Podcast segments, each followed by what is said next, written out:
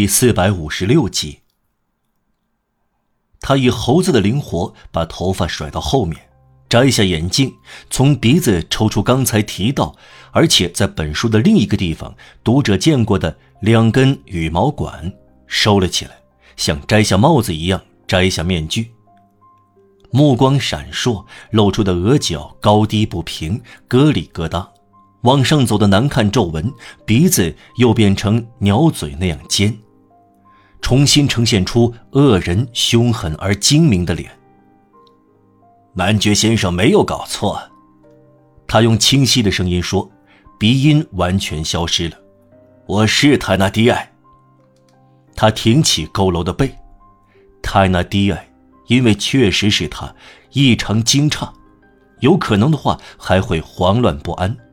他是来让人吃一惊的，他反而吃了一惊，受到侮辱，得到五百法郎，他终究接受了，但他仍然惊异不已。他第一次看到这个彭梅西男爵，而且尽管他化了妆，这个彭梅西男爵还是认出了他，还彻底认出了他。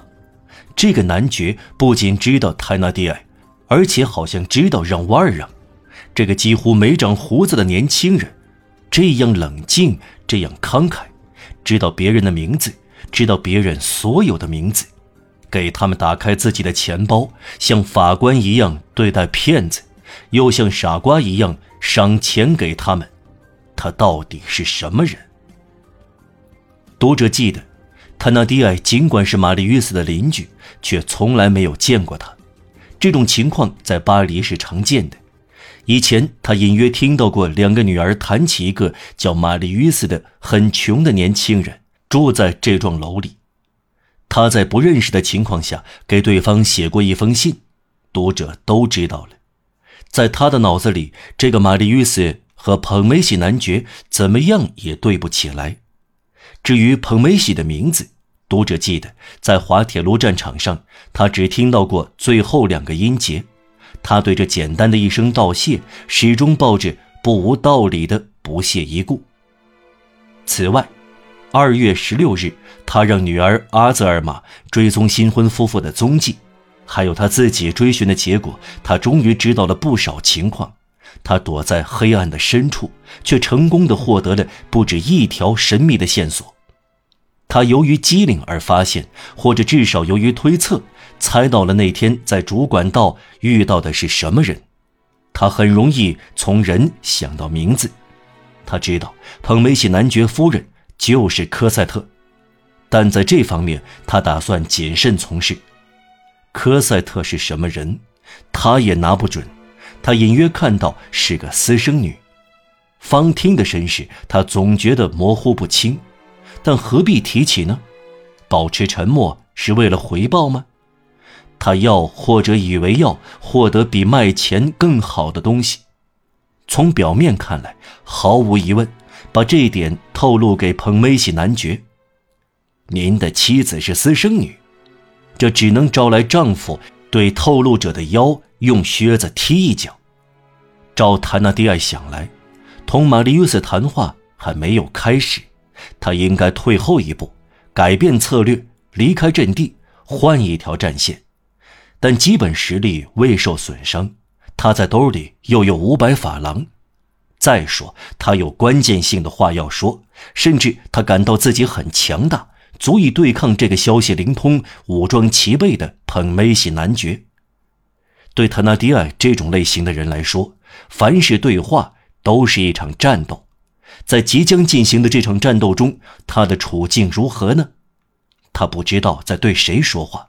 但他知道要说什么，他迅速在内心检阅了一下自己的力量，说完：“我是塔纳迪埃。”他在等待。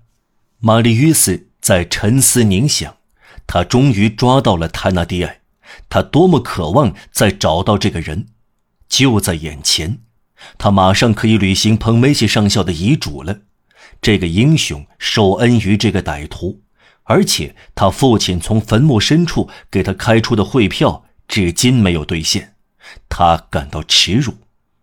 在面对塔纳迪埃他的脑子所处的复杂处境下，他还觉得有必要为上校被这样一个坏蛋救活雪耻。无论如何，他很高兴，他终于就要把上校的幽灵从这个卑劣的债权人那里解脱出来。他觉得就要摆脱债务的牢笼，自由怀念父亲了。除了这个责任，他还有另一个责任。如果可能弄清科瑟特财产的来源，机会好像来了。塔纳迪埃也许知道一点情况，摸清这个人的底细可能有用。他从这里开始。塔纳迪埃把真钞票藏到背心口袋里，用近乎和蔼可亲的神态瞧着玛丽·伊斯。玛丽·伊斯打破沉默：“塔纳迪埃，我说出了您的名字，现在。”您来要告诉我的秘密，您要我给您说出来吗？我呀，我也有情报，您会看到我知道的比您多。让瓦尔让，正像您所说的，是一个杀人凶手和贼。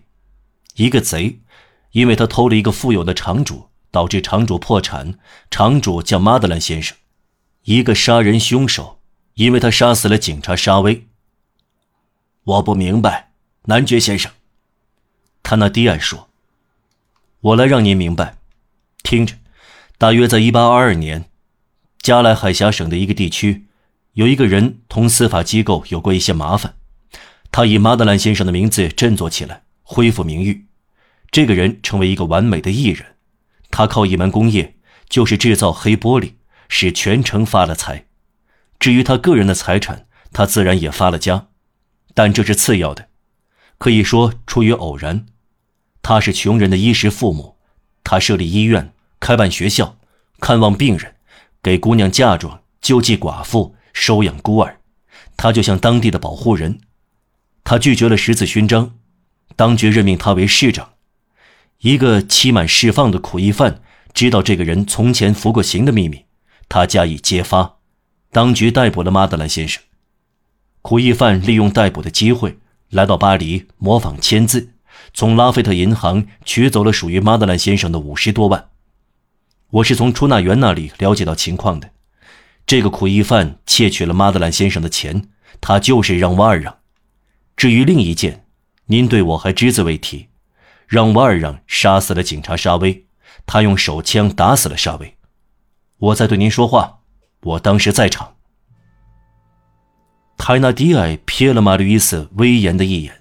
就像一个被打败的人又抓住胜利的机会，在一分钟之内重新夺回失去的地盘，但微笑马上又恢复了。下级对上级，得胜也要客客气气。泰纳迪埃紧紧对玛丽·约瑟说：“男爵先生，咱们搞错了。”他意味深长地将事物链条抡了一圈，用来强调这句话。